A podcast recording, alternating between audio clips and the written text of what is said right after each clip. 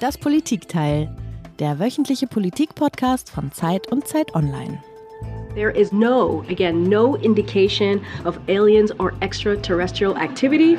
With these recent takedowns, again, there is no indication of aliens or terrestrial activity with these recent takedowns. Wanted to make sure that the American people knew that, all of you knew that, uh, and it was important for us to say that from here because we've been hearing a lot about it.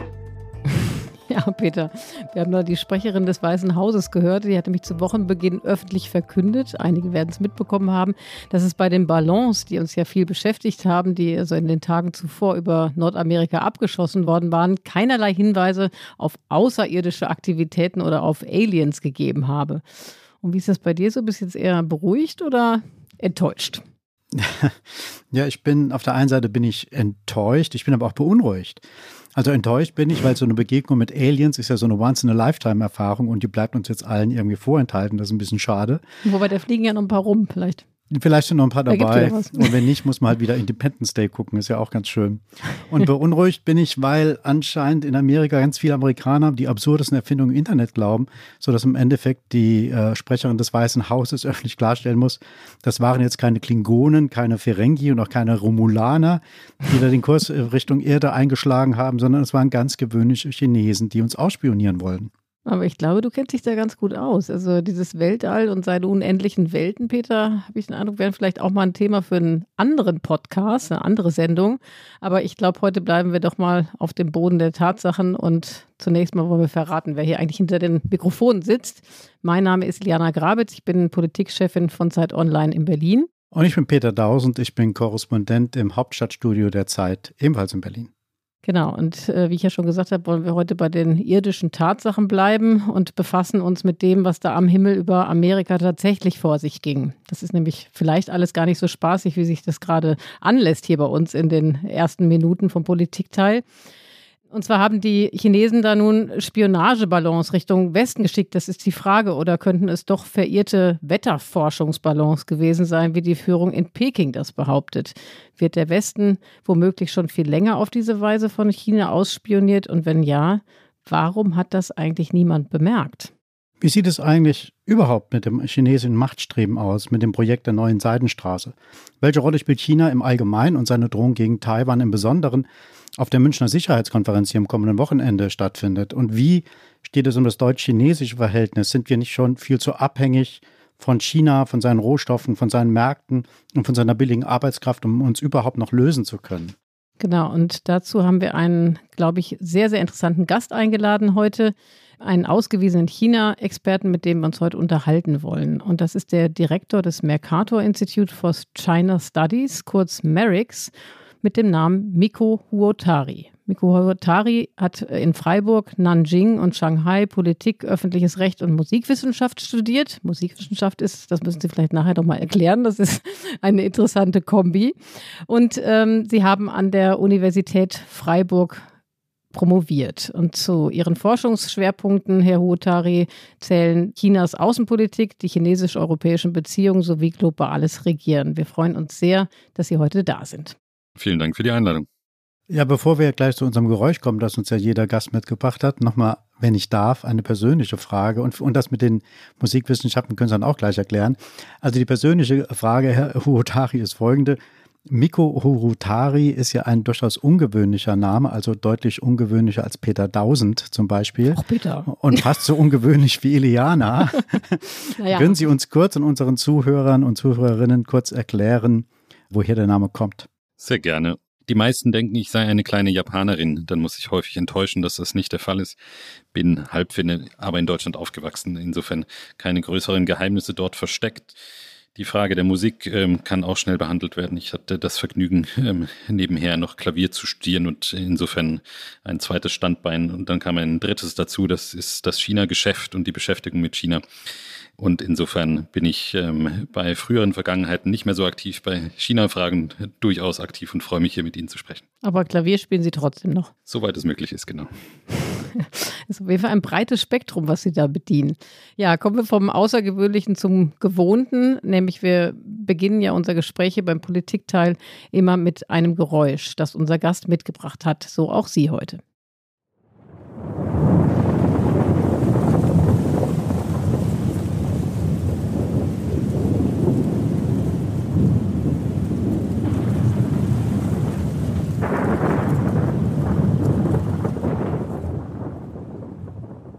Also das war, glaube ich, unverkennbar ein Donnergrollen, oder, Herr Huotari? Warum haben Sie das mitgebracht?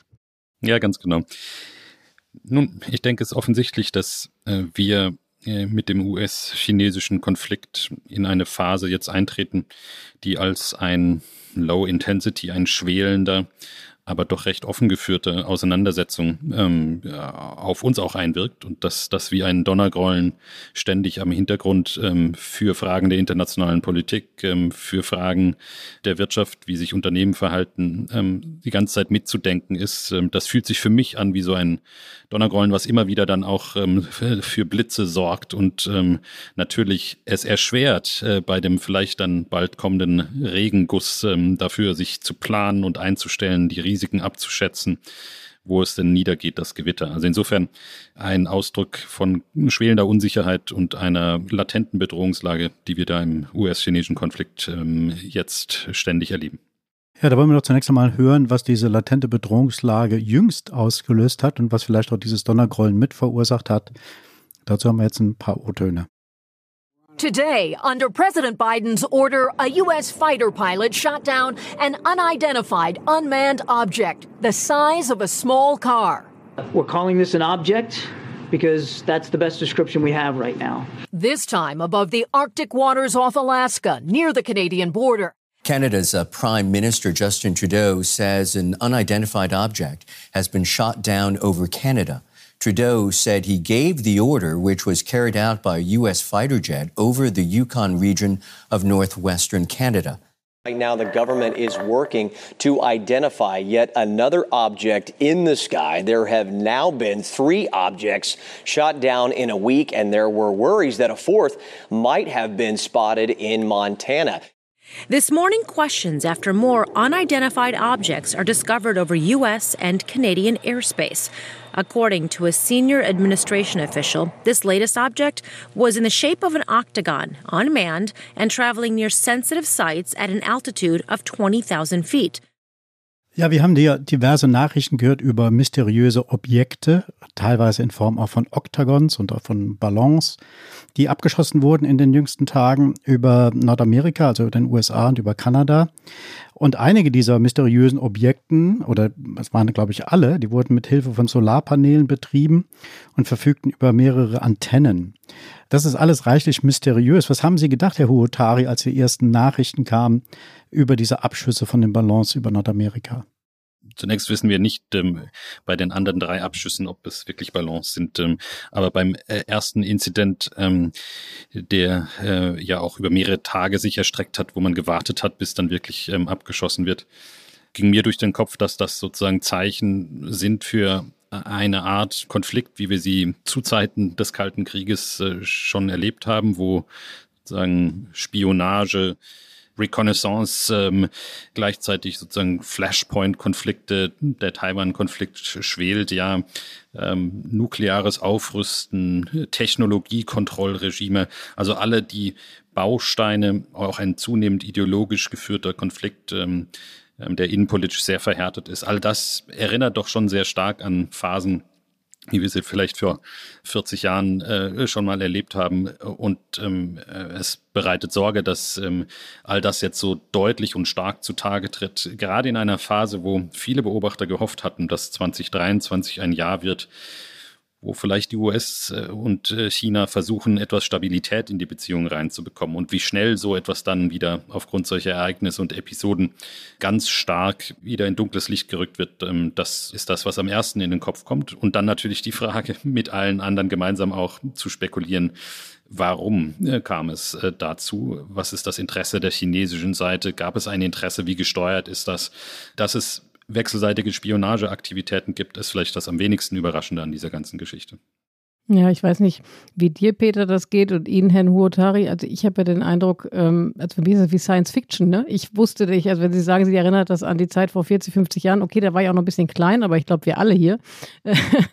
also ich habe da noch nie vor gehört, dass so viele Ballons und Flugkörper mysteriöser Art durch die äh, Weltgeschichte fliegen. Jetzt am Dienstag gab es ja auch noch einen Vorfall über der Republik Moldau, woraufhin sogar der ganze Flugraum gesperrt wurde. Und ähm, was mich ja sehr irritiert hat, auch nachträglich, war die Deutung seitens der äh, Amerikaner, dass äh, diese Ballung eben auch daran läge, dass man nun sensibilisiert sei. Also was ja im Umkehrschluss heißt, solche Teile fliegen schon möglicherweise die ganze Zeit und seit Jahren um uns herum. Und wenn ja, ähm, also ist das so Ihrer Ansicht nach und von welchem Ausmaß muss man denn dann da eigentlich ausgehen? Also tatsächlich äh, sind Spionageballons keine vollkommen ähm, neue Entwicklung. Die chinesische Seite, das chinesische Militär hat sehr stark investiert in diese Capability. Und sie bringt tatsächlich äh, Vorteile auch gegenüber vielleicht dem, was man eher kennt, nämlich eine sehr mittlerweile stark verbreitete Satellitenüberwachung. Auch da ist China im Übrigen sehr stark aktiv. Ähm, äh, wir wissen von einem ganzen Arsenal von Spionagesatelliten, die Nachteile mit sich bringen, weil sie nicht statisch sind, sondern um die Erde fliegen und ähm, Ballons entsprechend da besonders gut eingesetzt werden können, offensichtlich. Ähm, sie sind aber eben nicht so gut steuerbar. Also ich glaube, China hat ähm, neben diesen Ballons ein sehr ausgefeiltes internationales ähm, Spionagesystem, das von technischen Instrumenten äh, zur Überwachung von Unterseekabeln, äh, Internetleitungen ähm, und dann Human Intelligence geht, wie man das von einer Großmacht zu erwarten hat. Also die Tatsache, dass sie auch das können, ist nicht ähm, überraschend. Ähm, das Ausmaß der Ballonflotte kann, glaube ich, keiner richtig ermessen. Äh, wir müssen da sicherlich von Dutzenden äh, ausgehen, wenn nicht ähm, einer deutlich größeren Zahl. Ja, aber haben Sie eine Erklärung dafür, dass die gerade jetzt erst entdeckt wurden oder gerade jetzt entdeckt wurden? Ist da, vielleicht weiß man schon viel länger und gerade jetzt aus strategischen Gründen ist es äh, den Amerikanern, scheint es womöglich opportun, das jetzt öffentlich zu machen. Was ist da Ihre Deutung?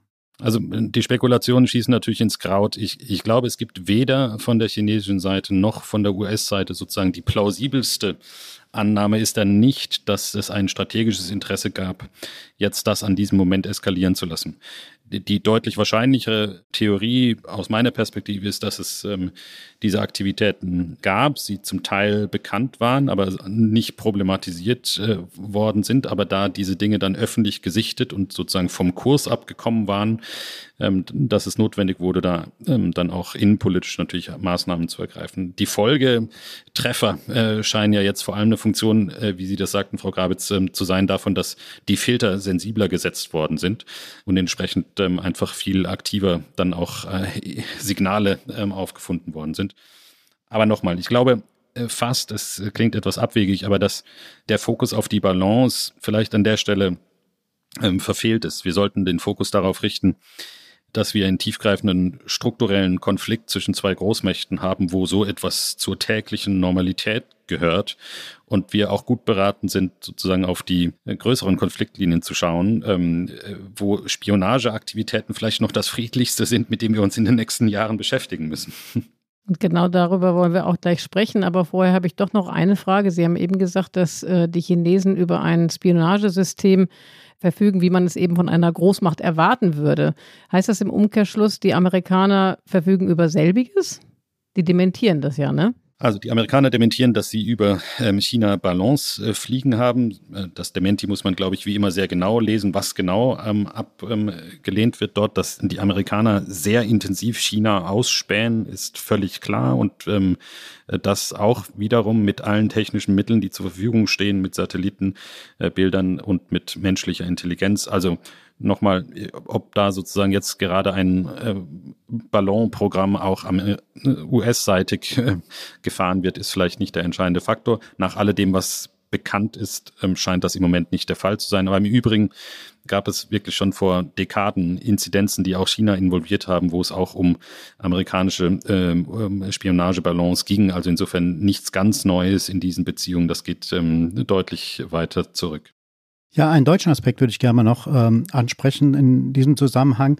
Wir hatten ja vor ein paar Jahren eine heftige Debatte darüber, ob Huawei-Technik beim Bau des G5-Mobilnetzes verwendet werden soll oder nicht. Letztendlich hat man es verwendet. Also müssen wir heute davon ausgehen, dass wir hier bei unseren Gesprächen von den Chinesen abgehört werden.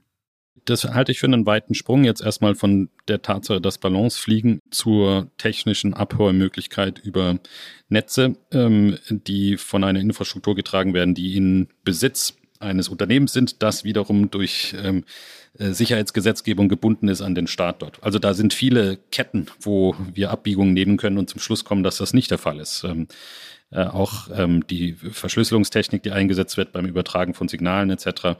Ich wäre da vorsichtig, sozusagen diesen ganz weiten Sprung im Moment zu machen.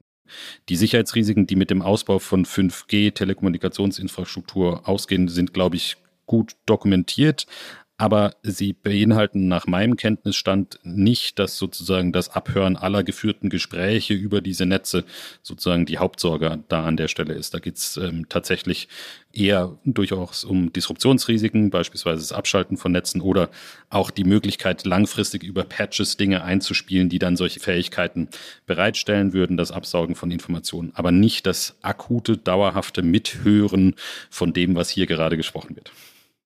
Kommen wir jetzt zu den von Ihnen angesprochenen großen Linien und dem Verhältnis zwischen China und dem Westen, wo ja einiges im Argen liegt, wie wir wissen. Sie haben gesagt, Spionage gehört zwischen den unterschiedlichen Polen sozusagen dazu.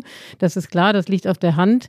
Und nichtsdestotrotz haben die Amerikaner sehr schroff reagiert.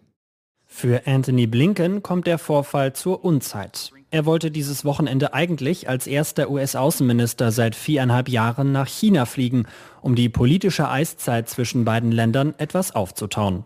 Stattdessen hat er den Besuch in letzter Minute verschoben auf unbestimmte Zeit. Dass sich dieser Spionageballon im US-Luftraum befindet, ist ein Verstoß gegen unsere Souveränität und internationales Recht. Es ist unverantwortlich, dass die chinesische Regierung so etwas kurz vor meinem Besuch zugelassen und damit unsere geplanten Gespräche beschädigt hat.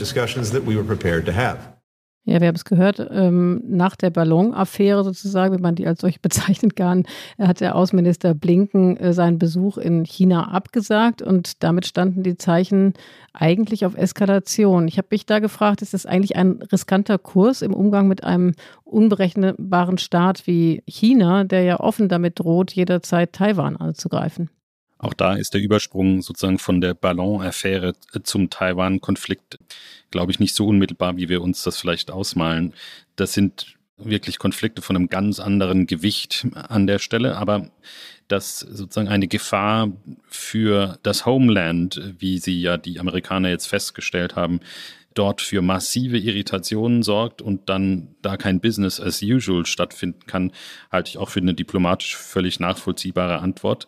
Insbesondere deshalb, weil ja gerade die Agenda eigentlich von auf beiden Seiten zuletzt war, dass man sogenannte Guardrails in die Beziehungen einziehen wollte.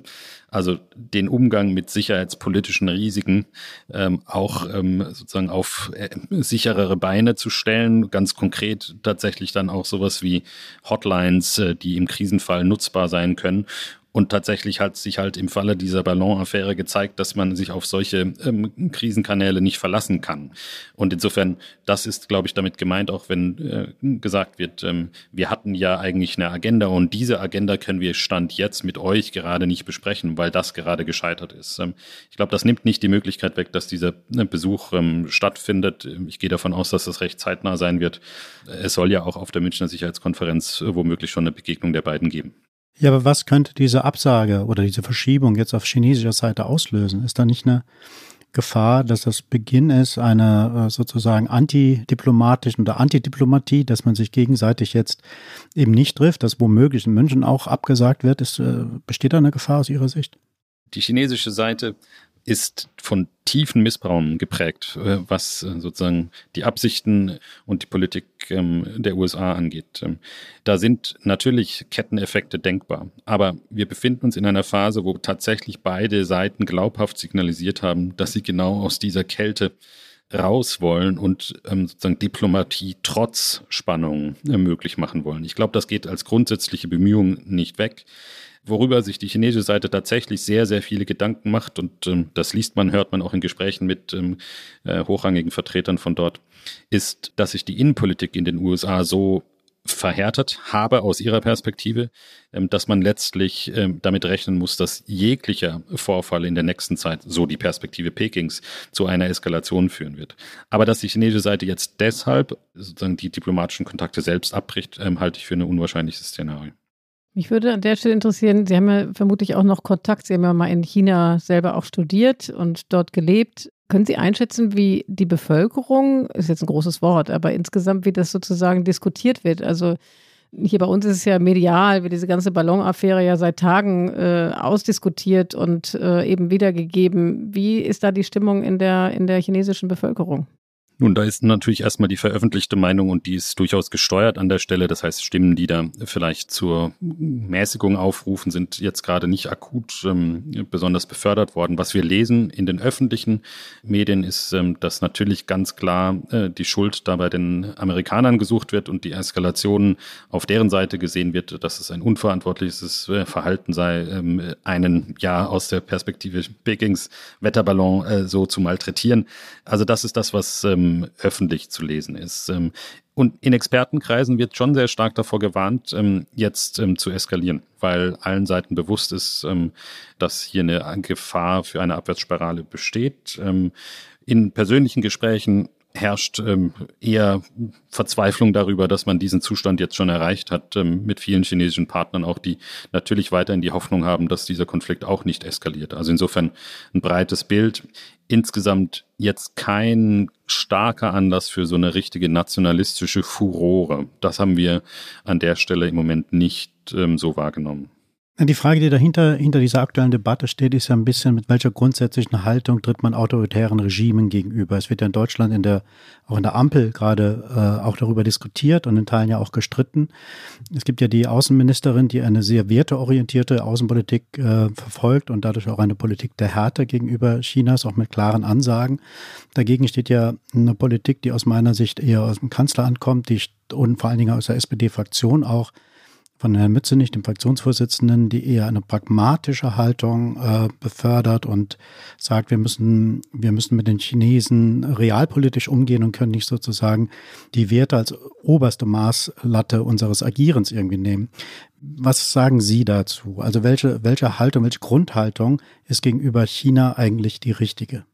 Erstmal würde ich sagen, dass diese Position vielleicht gar nicht so weit ähm, auseinander liegen. Ähm, tatsächlich, wenn Sie hören, was die Bundesaußenministerin kürzlich äh, nochmal gesagt hat, sozusagen unsere Werte und damit sind gemeint europäische Einigkeit und ähnliche Dinge zu verteidigen, ist unser Kerninteresse. Also das sozusagen diese Differenz aufzumachen, ähm, vielleicht an manchen Stellen auch etwas übertrieben ist. Ähm, auch aus dem Kanzleramt oder beispielsweise von Parteivorsitzenden ähm, Lars Klingbeil höre ich eine sehr robuste äh, China-Politik durchaus in manchen Fragen, so dass sich diese Differenz vielleicht im im großen Bild ähm, lässt sie sich leicht schreiben, aber ich glaube, im Kleinen ähm, ist sie dann vielleicht an anderen Stellen zu suchen.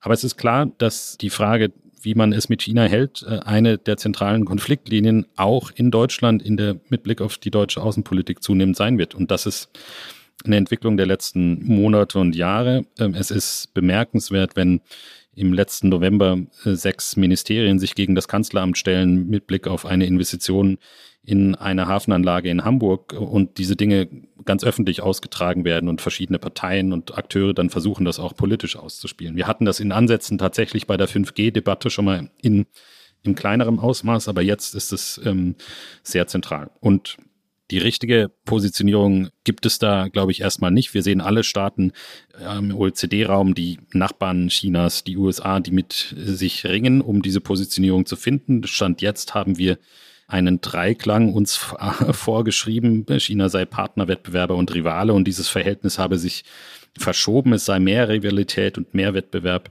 Ich glaube, wir müssen uns darauf verständigen, ähm, welche Prinzipien wir auch im Verhältnis zu China aufrechterhalten wollen. Und ähm, da gehören äh, Dinge dazu des fairen Wettbewerbs, der Reziprozität, auch natürlich der Menschenrechte und mit welchen Interessen wir europäische Positionen besser vertreten können. Und da geht es darum, natürlich auch strategische Handlungsfähigkeit in diesem Großmachtkonflikt zu bewahren. Aber dass wir im Kern ganz eng gebunden an die sogenannten like-minded Partner, also gleichgesinnte Partner, in der China-Politik voranschreiten sollten ohne dabei sozusagen die große Konfliktfront, ich sag mal G7-Welt versus BRICS-Welt. Also die G7-Staaten sind bekannt, aber BRICS-Staaten, Brasilien, Russland, Indien, China, als sozusagen Blöcke, die sich äh, unverwundbar gegenüberstehen.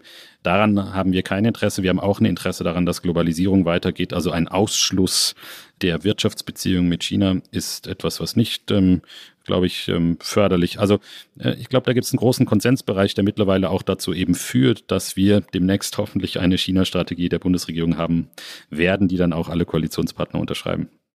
Sie sagen, wir müssen anknüpfen natürlich und trotzdem hat ja gerade die Weltgemeinschaft sozusagen ein Trauma erlitten, ne? weil äh, das, worauf wir unsere Hoffnung gebaut haben im Verhältnis zu Russland, nämlich dass durch Handel eben auch ein Wandel stattfindet, eine sozusagen friedliche Koexistenz möglich wird und vielleicht auch irgendwann eine Demokratisierung, das haben wir ja gerade tragischerweise gesehen, dass diese Hoffnung enttäuscht wurde. Was ist denn die Lehre daraus für das künftige Verhältnis ähm, zwischen dem Westen und der Volksrepublik?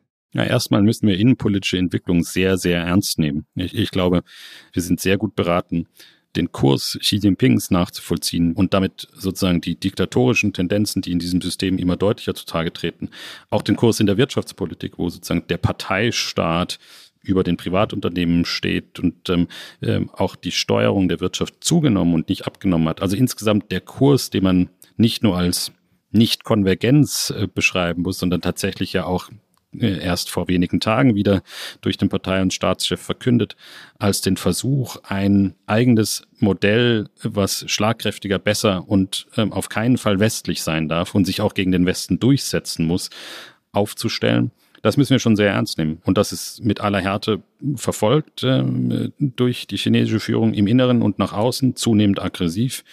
Äh, und insofern ähm, der innenpolitische Kurs und hat Externalitäten, die uns sehr direkt angehen. Das ist das Erste.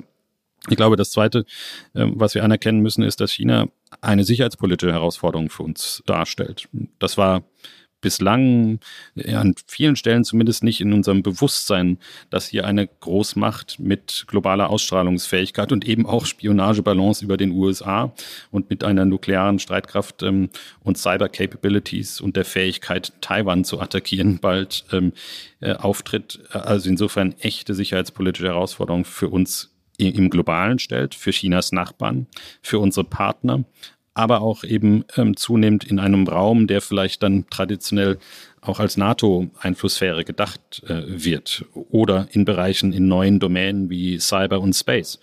Also wir haben einen echten sicherheitspolitischen Akteur, der sozusagen die Venus Europa ähm, da durchaus auch herausfordert. Ja, wir sind ja gerade sehr in der Gegenwart und der Zukunft. Ich würde gerne einmal ganz kurz einen Schritt zurückgehen, direkt, äh, hat aber damit direkt zu tun. In einem anderen Jahrtausend, als ich studiert habe, äh, habe ich relativ viel auch über China gemacht, viele Seminare damals belegt. Und da war so eine These in der China-Wissenschaft, China wird sich sehr entwickeln, wirtschaftlich sehr entwickeln und mit dieser Entwicklung, mit dem wachsenden Reichtum breiterer oder Wohlstand breiterer Bevölkerungsteile wird auch eine Demokratisierung einhergehen. Das war die große Prognose 80er Jahre. Das ist nicht eingetreten. Warum eigentlich nicht? Ist nicht eingetreten, weil äh, der Parteistaat, der an der Macht ist in China, mit aller Kraft sich an vielen zentralen Stellen in der Geschichte dagegen gewendet hat. Ähm, da gibt es sozusagen Dinge im alten Jahrtausend, äh, 89, äh, die Niederschlagung der Proteste auf dem Tiananmen-Platz, äh, dann in der Folge aber auch die Restauration des Parteistaats unter Xi Jinping seit 2012. Das ist eine Gegenbewegung gegen Liberalisierungs- und Pluralisierungskräfte in der Gesellschaft und in der Politik. Und insofern ist es ein ganz aktiver äh, Versuch dieser Kräfte, ähm, sich gegen diese Demokratisierung auch zu stellen. Es hat ja einen Grund, wenn die Führung für sich selbst 2012, 2013 festgestellt hat, dass genau diese Werte für die Demokratie einstehen, äh, Menschenrechte, Meinungsfreiheit, äh, liberale und bürgerliche äh, Rechte, all das ist sozusagen definiert worden als der Hauptgegner der und die Hauptherausforderung für die Stabilität. Also es gibt da keinen Automatismus von einer größeren Gesellschaftsschicht, die Zugang zu ähm, Kapital hat und die sozusagen höheres äh, Bruttoinlandseinkommen pro Kopf hat, äh, zu einem Gesellschaftssystem, was sich demokratisiert. Es gibt ja aber auch die These, dass die kulturelle Prägung, also sozusagen der Konfuzianismus, letztendlich dazu führt, dass dieses individuelle Freiheitsstreben in China gar nicht so weit ausgeprägt ist. Das sagen ja manche. Halten Sie das für glaubhaft oder ist das einfach eine, einfach eine Position, die aus dem Westen in Unkenntnis der wirklichen Dinge vor Ort irgendwie thematisiert wird. Ja, gibt es einfach genügend Gegenbeispiele dafür. Ähm, ähm, konfuzianisch geprägte Staaten in der Region, ähm, die sozusagen tiefgreifende Demokratisierungsprozesse durchgegangen sind. Also das, das greift zu kurz. Ich glaube, also Taiwan insbesondere mit einer äh, zutiefst chinesischen Kultur natürlich und einer ähnlichen kulturellen Prägung, aber auch Japan und ähm, Südkorea an der Stelle zu nennen. Ich finde, kulturalistische Erklärungen greifen da deutlich ähm, zu kurz. Äh, wir müssen da schon an die Substanz dieses leninistischen Parteistaats gehen und seinen Wirkkräften, seiner Kontrollfähigkeit und auch natürlich den Ambitionen und den ideologischen Ansprüchen, die damit einhergehen würde jetzt gerne nochmal zurück in die Gegenwart und in die Zukunft, Peter. Klar. Vollkommen in Ordnung. genau. Ähm, Sie haben jetzt ja sehr eindrücklich ähm, geschildert, dass wir uns eigentlich damit abfinden müssen, dass wir anerkennen müssen, dass eben äh, der Machtanspruch der Chinesen immer aggressiver wird und die eben auch bereit sind, das militärisch durchzusetzen. Ja, ich komme zurück zu meiner Frage, weil da habe ich noch nicht so eine richtig äh, gute Antwort darauf bekommen. Was heißt das denn jetzt? Also ähm, das heißt ja, die werden immer die Chinesen oder die Volksrepublik, die KP wird immer aggressiver. Was ist die Lehre aus dem, was wir mit Russland erlebt haben? Sollen wir jetzt weiter auf dem Integrationskurs äh, schippern? Wie gehen wir damit um? Also nochmal, die Antwort wird gerade gesucht, aber ich glaube sozusagen die ersten Bausteine ähm, finden sich jetzt in unterschiedlicher Ausprägung in vielen der sogenannten like-minded Staaten wieder. Das, was als Schlagwort da für uns ähm, steht, ist, glaube ich, erstmal ein De-Risking, also die Risiken dieser Verflechtung mit China zu minimieren, wann immer das möglich ist. Diversifizierung der wirtschaftlichen und der politischen Beziehungen. Also es gibt einen Grund dafür, dass äh, Kanzler Scholz so viel investiert in die Partnerschaften mit eher demokratischen Staaten in der Region, angefangen von Japan, aber dann eben auch jetzt gerade in Indien. Und es gibt einen Grund dafür, warum das BMWK angefangen hat, die Anreize für eine vertiefte Verflechtung mit China, äh, beispielsweise durch Investitionsgarantien, zurückzudrehen. Es gibt einen Grund, warum wir stärker Investitionen prüfen und Exportkontrollen gegenüber China auch höher fahren. Also all das sind, glaube ich, die Bausteine dieser Antwort. Es gibt ähm, keine sozusagen komplette Abkopplungsvision, die irgendwie tragfähig äh, wäre, ähm, äh, sondern tatsächlich den Versuch, Beziehungen im Wirtschaftlichen zu halten, zu stabilisieren, im Einzelfall auch auszubauen, aber dafür zu sorgen, dass diese Verflechtung nicht zu strategischen Abhängigkeiten noch verstärkt führt und wo sie schon so weit existieren, dass sie für uns ein Risiko sicherheitspolitisch werden können, versuchen sie zurückzubauen. Ähm, das braucht nur allerdings sehr viel Zeit und wird nicht über Nacht ähm, äh, geschehen. Insofern sind wir auch da in einer Phase, in einer Dekade des verstärkten China-Risikos.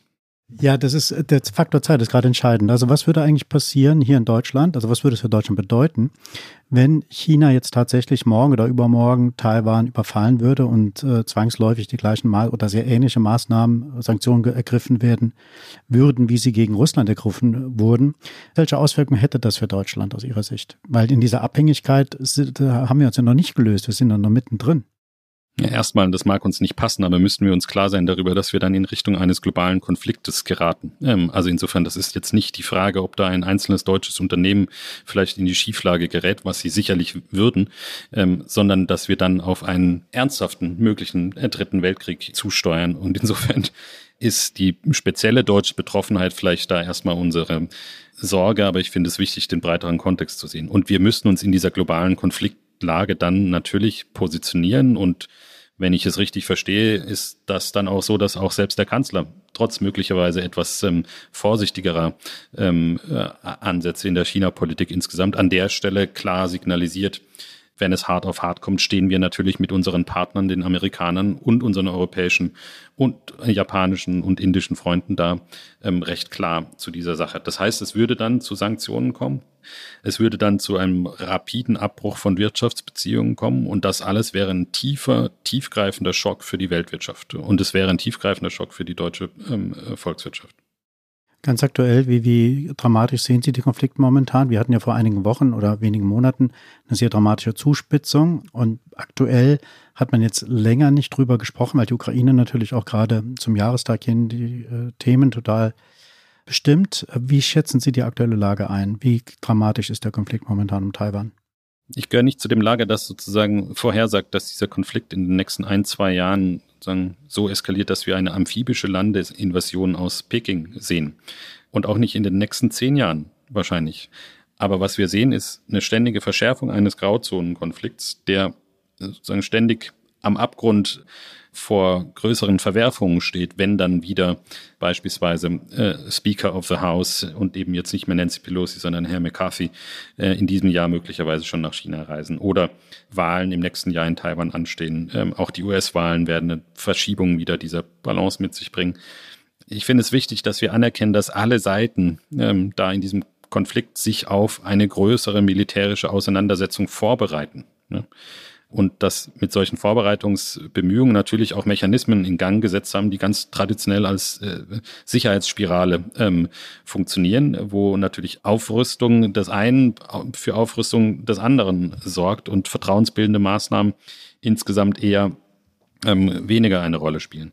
Wir sehen auch Signale, die auf eine leichte Entspannung hindeuten. Gerade in den letzten Tagen ähm, gibt es äh, die Wiederaufnahme von äh, oder die Ankündigung der Wiederaufnahme von direkten Flugverbindungen.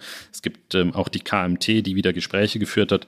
Also ich will sagen, ähm, es ist ein zugespitzter Konflikt, aber die äh, Analyse bei uns zumindest ist, ähm, dass wir jetzt nicht mit einem großen Eskalation, äh, wie gesagt, militärische Landeinvasion zu rechnen haben. Wir müssen damit rechnen, dass wir in diesem Grauzonenkonflikt ständige Verschiebungen und ähm, ähm, Episoden des Stresses haben.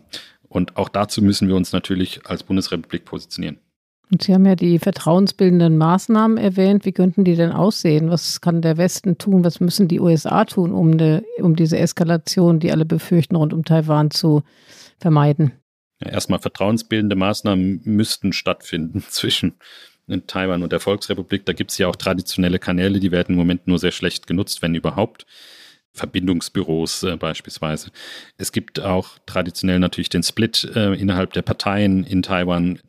Die derzeitig an der Macht befindliche Partei hat einen insgesamt etwas härteren Kurs in der Frage, ähm, wie man sich äh, zu dem großen Bruder positioniert. Ähm, äh, da kann es natürlich Verschiebungen dann auch mit der KMT geben, damit ist aber jetzt nicht unmittelbar direkt zu rechnen. Also das, das findet zwischen denen statt. Sie fragen eigentlich danach, was wir tun können und äh, sollen. Und ich denke, das ganz traditionelle klassische Stichwort Abschreckung hat hier Gültigkeit wir müssen natürlich auch auf unserer Seite klarer signalisieren, und das geschieht äh, zunehmend, dass wir in so einem Konflikt Positionen beziehen würden, wenn es zu gewissen Schritten kommt. Ähm, das heißt, es geht darum, auch durchzudeklinieren, was es bedeutet, äh, an welcher Stelle dann die Bundesrepublik, die Regierung dafür sorgen würde, dass eine gemeinsame europäische Positionierung beispielsweise dann zur Sanktionierung führt. Also insofern, da gibt's äh, klare Signale, die gesendet werden müssen. Es geht auch darum, die Beziehung zu Taiwan auszubauen, ähm, unterhalb der Schwelle von dem, was man eine Veränderung des Status quo nennen müsste. Zumindest sicherzustellen, dass die Beziehung zu Taiwan nicht ständig wie auf so einer ähm, äh, Rutsche sozusagen immer geringer ausgeprägt sind. Ähm, und insofern haben wir da, glaube ich, viele Hausaufgaben, an denen wir noch weiterarbeiten können. Okay, zu diesen Hausaufgaben, an denen wir weiterarbeiten können, vor allen Dingen die Bundesregierung weiterarbeiten muss, das ist die China-Strategie. Und dazu wollen wir jetzt mal den Wirtschaftsminister und die Außenministerin hören. Die Naivität gegenüber China ist vorbei und das darf ich auch für die deutsche Bundesregierung sagen, auch für Deutschland. Die Zeit, wo man gesagt hat, Handel no matter what, egal wie die sozialen oder die humanitären Standards sind.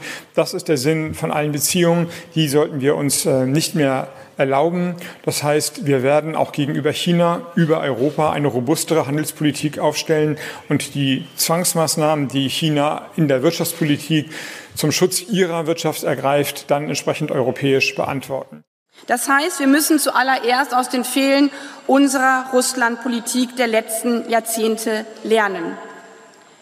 Ich sage es hier ganz deutlich, einseitige wirtschaftliche Abhängigkeit macht uns politisch erpressbar. Wir müssen jetzt dafür sorgen, einen solchen Fehler nicht noch einmal zu machen. Und das heißt, wir werden das eben auch bei unserer Politik gegenüber China stärker berücksichtigen müssen. Und deswegen ist ein Teil der nationalen Sicherheitsstrategie eben auch erstmalig eine deutsche China-Strategie zu formulieren, die natürlich eingebettet ist in die europäische China-Strategie.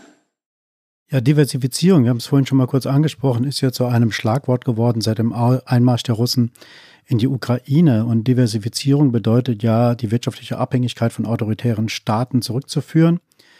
Äh, man will neue Rohstoffmärkte erschließen, neue Handelsbeziehungen zu anderen Ländern oder diese bestehenden massiv äh, erweitern. Wieso war eigentlich, Herr Huotari, die deutsche Politik so naiv, sich in diese Abhängigkeit von China überhaupt hinein zu begehen? Habt ihr ein vollkommen falsches China-Bild über lange Zeit gehabt? Ich glaube, einer der ersten Sätze der China-Strategie wird lauten, ähm, China hat sich verändert, deshalb müssen wir unsere China-Politik verändern. Ich glaube, das stimmt. Es ist nicht so, dass das Bild, was China 2007 oder 2008 abgegeben hat, das gleiche ist, das, was wir heute haben. Wir haben eine dramatische Rezentralisierung von Macht im Inneren gesehen. Wir haben eine andere Wirtschaftspolitik. Wir haben viel weniger äh, Interesse und Öffnung an Konvergenz. Also insofern glaube ich, dass erstmal der Wandel auch angemessen an Gegenstand äh, passiert. Ähm, ich glaube, er hat natürlich langsamer stattgefunden, als, äh, als sich China verändert hat. Also insofern hätte man früher ähm, schon Weichen stellen können. Aber es ist eben auch nicht so, dass es vollkommen klar immer ist, äh, wie der nächste Schritt in Peking aussehen wird. Ähm, es ist auch richtig, dass wir weiterhin versuchen, für Stabilität in dieser wichtigen Beziehung ähm, zu sorgen und nicht unsererseits sozusagen unnötig ähm, vielleicht ähm, Schritte zu unternehmen, die dafür sorgen, dass ähm, wir diese äh, Wirtschaftsbeziehung beispielsweise abbrechen. Aber um, um es nochmal etwas klarer zu sagen, ich glaube, wir sind aufgewacht, ähm, weil an vielen Stellen die Verhältnisse sich schlicht und einfach umgekehrt haben. Es wurde klar, dass China als Akteur beispielsweise mehr in Europa investiert hat, als äh, Europa in China investiert hat. Es wurde klar, dass bei der Gestaltung von globalen Regeln China auf einmal vorgeprescht ist und eigene Initiativen hatte. Es wurde klar, dass unsere Außenwirtschaftspolitik auf einmal sehr naiv oder klein aussah im Gegensatz zu dem, was China mit der Seidenstraßeninitiative in, in Drittstaaten aufgeboten hat. Und insofern ähm, musste da eine Gegenbewegung passieren und die, die findet jetzt statt seit einigen Jahren. Ich würde sagen, seit etwa 2018, 2019 ist dieses Ende der Naivität durchaus eingeläutet worden. Und neben der Diversifizierung, Herr Urtari, ist ja auch immer äh, die Rede von Decoupling, also sozusagen von dem Entzerren. Also man möchte raus aus dem chinesischen Markt, wo ja die deutsche Wirtschaft äh, über alle Maßen investiert ist und woher ja auch jede Menge Wachstum kommt, von dem, von dem wir wahnsinnig profitieren. Kann sich die deutsche Wirtschaft das überhaupt leisten? Oder sind wir vielleicht schon zu abhängig, um uns überhaupt lösen zu können? Erstmal sind wir als Volkswirtschaft, das ist gut belegbar natürlich durch Handelszahlen, äh, vielleicht deutlich weniger abhängig, als wir das manchmal denken. China ist nicht der wichtigste Exportpartner beispielsweise für Deutschland. Ähm, das sind andere Staaten, die USA insbesondere deutlich wichtiger. Es ist auch mit Blick auf äh, äh, viele Vorleistungen nicht der wichtigste Partner. Ich finde grundsätzlich kein Problem darin, dass wir ähm, Spielzeuge und ähm, auch durchaus Haushaltstechnologie sozusagen aus China beziehen. Das gehört für mich zu einer globalen Arbeitsteilung dazu. Aber ich glaube, was äh, uns Sorge bereitet, sind in einzelnen Industriezweigen eine vertiefte Abhängigkeit auch von der Innovationsdynamik in China. Das gilt zunehmend für den Automobilsektor. Und dann natürlich für die Verwundbarkeit von einzelnen Großunternehmen im Falle von großen geopolitischen Krisen. Die Wettbewerbslage für viele dieser Unternehmen ist sehr unterschiedlich in China. Also das lässt sich auch schwer über einen Kamm scheren, ob Volkswagen, BASF, BMW oder SAP, Siemens und andere sozusagen gleich äh, sich aus diesen Abhängigkeiten lösen müssten. Für manche dieser Unternehmen ist es durchaus plausibel, dass sie tiefer äh, sich noch verflechten in China. Solange sichergestellt ist, dass sozusagen eine harte geopolitische Disruption nicht dazu führt, dass der Standort Deutschland beschädigt wird, das ist der eine Punkt, oder dass dieses Unternehmen sozusagen global nicht mehr handlungsfähig wäre. Das sind Entscheidungen, die Unternehmen treffen. Ich glaube, die Politik kann da Anreize setzen. Die kritischste Abhängigkeit aus meiner Perspektive ist die mit Blick auf einige Grundstoffe, Rohmaterialien, ähm, seltene Erden. Ähm, da sind wir aber schon recht weit gekommen beim Analysieren davon, was da eigentlich die Herausforderung ist. Jetzt geht es darum, und das passierte mit aller Kraft, ähm, ich glaube, ähm, Staatssekretär im BMWK oder auch ähm, gewisse Wirtschaftsberater im Kanzleramt tun fast täglich nichts anderes, als zu versuchen, an diesen kritischen Abhängigkeiten zu arbeiten. Nun, wenn die manchmal über 95 Prozent liegen äh, bei gewissen seltenen Erden, ist auch klar, dass dann eben so Dinge wie die grüne Transformation durchaus prekär sind und dass die Zukunft der Automobilindustrie äh, beispielsweise mit Blick auf Batterietechnologie oder auch die Zukunft der Solarindustrie, überhaupt ähm, äh, von Windkraft. Ähm, äh, all diese grünen Kerntechnologien sind abhängig von chinesischen Zula äh, Vorleistungen. Und das ist eine grundsätzliche Herausforderung, die wir nicht kurzfristig äh, lösen werden. Sie haben ja vorhin, Herr Huotari, den Dreiklang schon benannt, den auch die Bundesregierung in ihrer entstehenden, muss man ja sagen, China-Strategie benennt, nämlich Partner, Wettbewerber oder Rivale.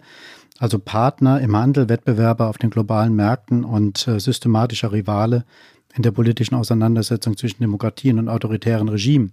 Was ist denn China zuerst? Partner, Wettbewerber oder Rivale?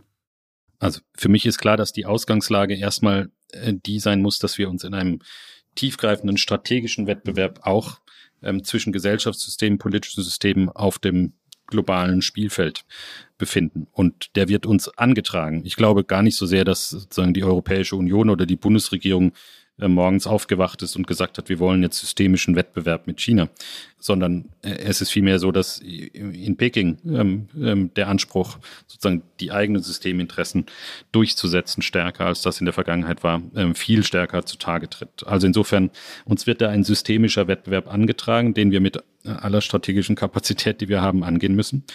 Und die Elemente der Rivalität haben da deutlich zugenommen. Ich glaube, es ist immer schwieriger, ähm, Partnerschafts- und Kooperationselemente mit China zu finden, auch wenn allen bewusst ist, dass gerade zur Lösung von globalen Fragen diese Kooperation eigentlich notwendig wäre. Darf ich noch einmal zurückgehen zu diesem Decoupling, weil das äh, halt so ein bisschen bei mir nach. Also ähm, Sie haben ja sehr richtig gesagt, es gibt einzelne Großkonzerne, die da extrem investiert sind, vor allen Dingen aus der Automobilindustrie. Äh, wenn wir uns jetzt das Beispiel mit Russland vor Augen führen, ne, da waren wir ja in der Situation, dass wir quasi von heute auf morgen, von einem Monat auf den anderen uns unabhängig machen mussten, ja, von der russischen Energie. Wenn uns das jetzt passieren würde, ähm, also der, dem Automobilsektor mit Blick auf China, wie kann man sich denn im Rahmen einer China-Strategie auf sowas vorbereiten? Oder muss man einfach sagen, da kann man sich nicht darauf vorbereiten, das sind unternehmerische Entscheidungen äh, und da hat der Staat sich rauszuhalten? Erstmal sind wir sehr gut beraten, äh, sozusagen ein klares Bild von diesen Abhängigkeiten überhaupt zu haben. Und im Übrigen, da mangelt es an Transparenz bei vielen Unternehmen. Deswegen ist ein Teil äh, der Debatte in der China-Strategie und ob das am Ende so kommt oder nicht, das ist genau das, was sehr umstritten gerade ist, Transparenzverpflichtungen oder Stresstests für unsere Exposure zu China durchzuführen. Ich finde es eine fundamental andere Ausgangslage, sozusagen Energieabhängigkeit, die jeden Haushalt hier in Deutschland betrifft, gleichzusetzen, ähm, die ist nicht gleichzusetzen mit der Abhängigkeit von Absätzen äh, von Automobilen in China. Das ist nicht ähm, sozusagen ontologisch das Gleiche, was die Abhängigkeitsstruktur angeht. Und es wäre die Konsequenz von einer dramatischen Verschlechterung im China-Verhältnis würde bedeuten, dass ähm, wahrscheinlich zunächst einmal diese Unternehmen noch stärker chinesisch würden ja, ähm, und sich vielleicht gar nicht zurückziehen, sondern noch stärker sozusagen chinesische Strukturen annehmen und dass dann so Dachstrukturen sich entwickeln, wo dann die Hoffnung ist, dass man trotzdem noch sozusagen Kapitalflüsse realisieren kann. Auch wenn das dann auch problematisch wird, ähm, dann würde es bedeuten, dass diese Unternehmen ähm, äh, massiv äh, in die Schieflage geraten, aber auch das würde sozusagen die tägliche Resilienz der, der anderen Haushalte und Unternehmen in Deutschland erstmal nicht direkt so gefährden, wie das die Abhängigkeitsstruktur von russischen Gaslieferungen mit sich gebracht hat. Wobei natürlich jede Menge Arbeitsplätze da dranhängen. Ja, Aber selbstverständlich. Glaub, ja. genau.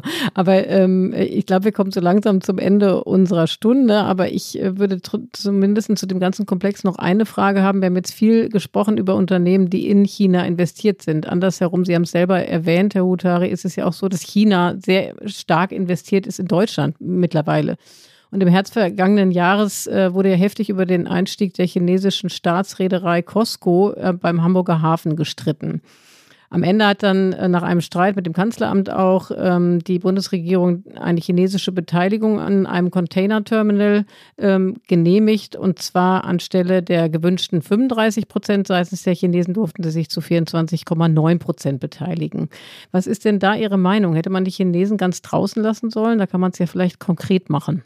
Ja, vielleicht noch ein kurzer Einschub. Tatsächlich gab es diesen Peak äh, chinesischer Investitionen in Deutschland und Europa um 2016, 2017. Seitdem sind die Zahlen eigentlich wieder zurückgegangen. Und das liegt an China und nicht an den gewachsenen Investitionsprüfungen in Deutschland. Mhm. Aber vielleicht zu dem konkreten Fall kritische Infrastrukturen. Und es gibt weiterhin auch ähm, Investitionen in Hochtechnologie, die sehr, sehr sensibel sind. Ich finde es völlig richtig, dass wir als ähm, Volkswirtschaft und als Regierung da sehr ähm, stark und kritisch draufschauen. Wir haben es mit in China mit einem Akteur zu tun, der kein sicherheitspolitischer Partner ist, sondern zunehmend auch in zentralen sicherheitspolitischen Fragen gegen europäische Interessen operiert. Äh, wir sehen das an dem chinesischen Alignment oder zumindest der Nichtpositionierung mit Blick auf Russlands Invasion in der Ukraine. Äh, wir sehen es an vielen anderen Stellen.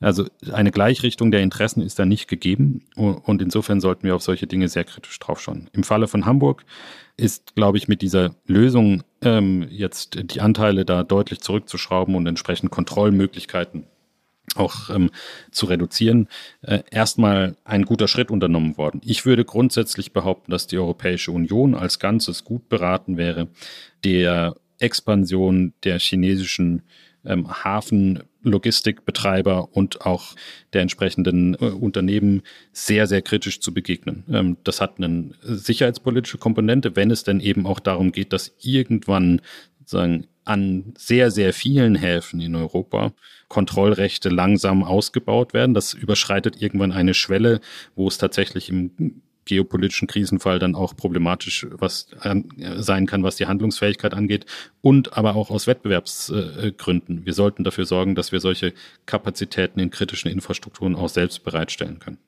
Ja, aber so kritisch draufgeschaut hat die EU ja nicht. Wir haben ja bei dieser Debatte im Hamburger Hafen feststellen müssen, dass die Chinesen schon an 13 weiteren Häfen in Europa beteiligt sind. Ähm, also hat man ein bisschen naiv das betrachtet. Aber Sie haben gesagt, Ende der, das Ende der Naivität ist eingeläutet. Aber was ist jetzt nochmal konkret das strategische Ziel Chinas an dieser Beteiligung in den europäischen Häfen? Ja, erstmal ist es strategische Ziel, dem Unternehmen Costco zu einer weltweit dominanten Marktposition für diese Dienstleistungen ähm, zu sorgen und da sozusagen auch ein integriertes Angebot, das ja reicht von ähm, dem Schiffbau zur Logistik, zur Hafeninfrastruktur, da sozusagen zu einem chinesischen Gesicht weltweit ähm, ähm, zu sorgen. Äh, damit ist auch verbunden, das dürfen wir nicht unterschätzen, dass sozusagen zivile Hafenarchitektur und ähm, Einrichtungen und Logistik-Service-Kapazitäten äh, auch in Krisenfällen Dual-Use-Funktionen erfüllen können. Das ähm, ist etwas, was sozusagen im Fall Hamburg und äh, Beteiligung einem äh, ähm, Terminal vielleicht nicht die unmittelbarste Bedrohung ist.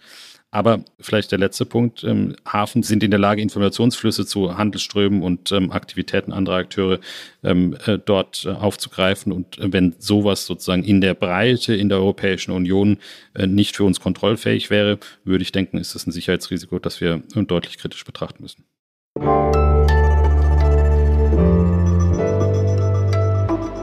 Die Flop 5. So, Peter, ich glaube, jetzt Zeit. ist der Zeitpunkt, es wird Zeit, Herr Utari, für unsere Kategorie die Flop 5. Wir wollen nicht vergessen, auch Sie zu bitten, uns die fünf Sätze, Phrasen, Klischees, wie auch immer zu nennen, die Sie mit Blick auf China, das Thema, was wir heute besprechen, mit Blick auf die Balance, mit Blick auf die Spionage zwischen äh, China, der Volksrepublik und dem Westen so richtig auf den Nerven gehen. Was ist denn Ihr erster Flop, Herr Utari? Der erste Flop ist das Bild eines durch und durch gelingenden, erfolgreichen Chinas. Ich glaube, das ist schon deutlich weniger prominent vielleicht in der öffentlichen Debatte, aber wir sollten da nicht zurückfallen hinter die innerchinesische Perspektive, die selbst ähm, sehr stark auf die eigenen Schwächen, Herausforderungen und Krisen schaut, äh, vor denen sich China befindet. Also das Bild eines gelingenden, erfolgreichen, allmächtigen und sich durchsetzenden Chinas ist etwas, äh, von dem wir uns äh, schnell verabschieden sollten. Was ist die größte Krise, die China selbst sieht? Also an sich selbst? Nach innen die mangelnde Produktivität, letztlich die, die mangelnde Leistungsfähigkeit der Wirtschaft, ähm, das viele Geld, was sie darauf werfen müssen, um weiterhin Wachstum zu produzieren. Ähm, und damit verbunden natürlich ganz tiefe Risiken mit Blick auf Finanzstabilität, ähm, Arbeitslosigkeit, aber letztlich das Projekt Modernisierung der chinesischen Wirtschaft droht zu stocken. Flop 2. Flop 2. Decoupling wollen wir nicht. ähm, wir hatten vorhin drüber gesprochen, das ist so das Mantra und damit lässt sich auch ähm, äh, im Moment ähm, gut natürlich ähm, äh, auch Stellung nehmen, aber tatsächlich ist das keine wirkliche Position. Niemand ähm, fordert ein systemisches, umfassendes Decoupling, eine Entflechtung von China, die sozusagen alle Beziehungen kappen würde. Das Strohmann-Argument, wir wollen kein Decoupling, enthebt uns leider nicht der Notwendigkeit, dass wir genau definieren müssen, in welchem Grade wir verflochten, in welchen Industrien und in, mit welchen Instrumenten wir damit umgehen wollen, äh, diese Abhängigkeiten dann aufzudecken und ähm, zu verändern. Aber Decoupling will keiner und ich glaube, wir brauchen dieses Argument auch nicht mehr. Also wenn man Ihnen so zuhört, versteht man auf jeden Fall, warum die China-Strategie so lange auf sich warten lässt. Ne? Warum das so lange dauert. Was ist denn Ihr dritter Flop?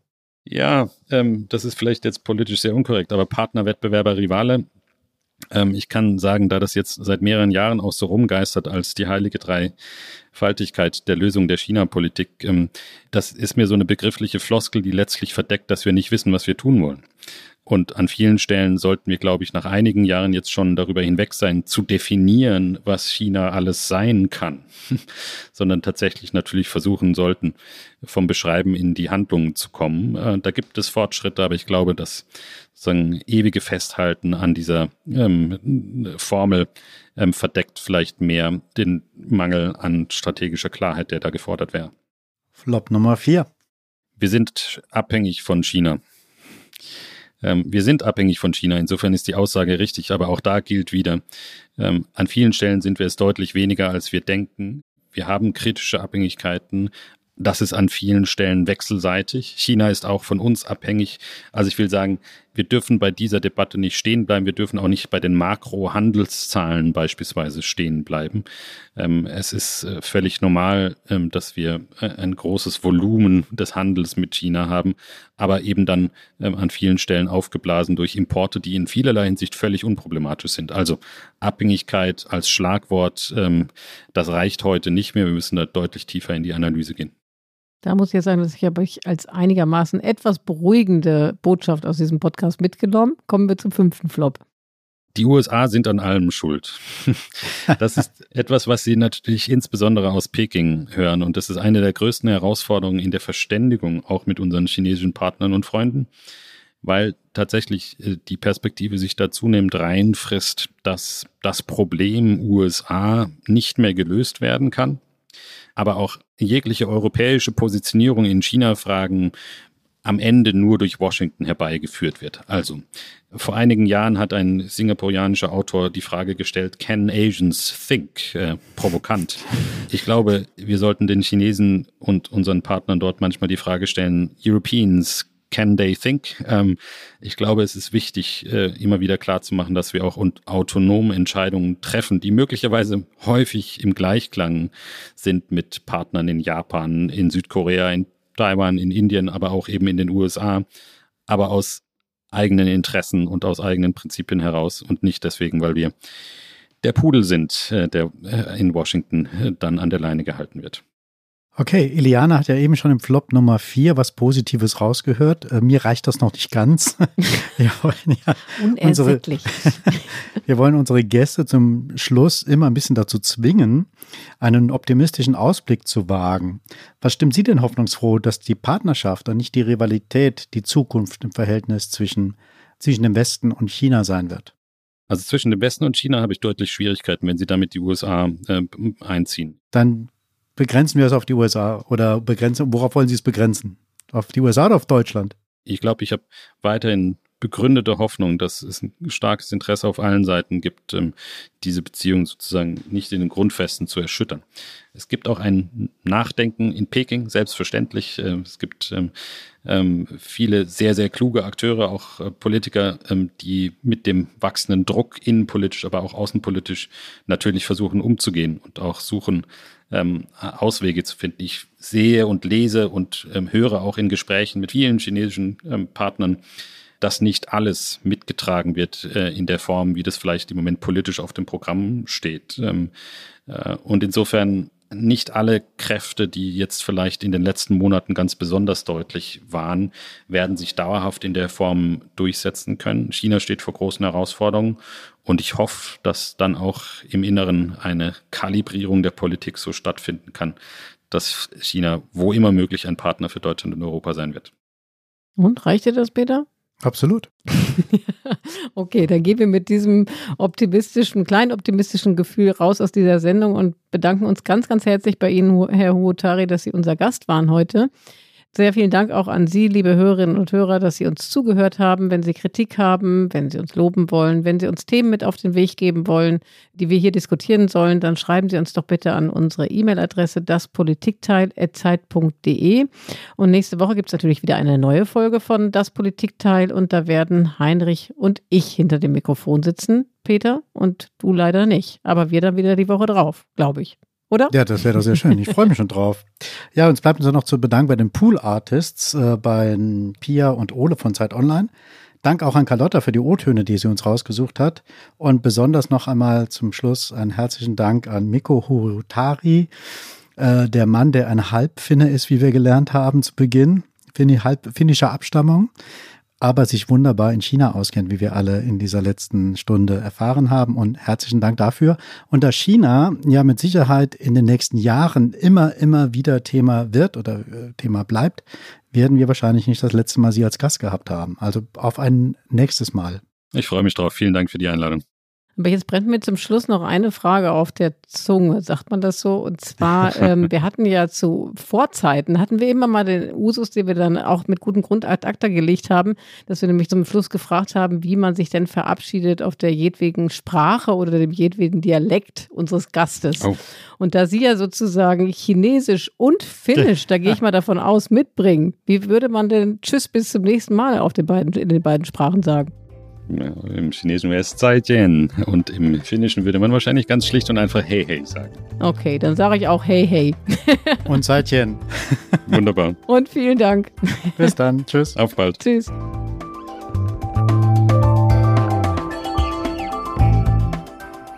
Das Politikteil ist ein Podcast von Zeit und Zeit Online, produziert von poolartists.de.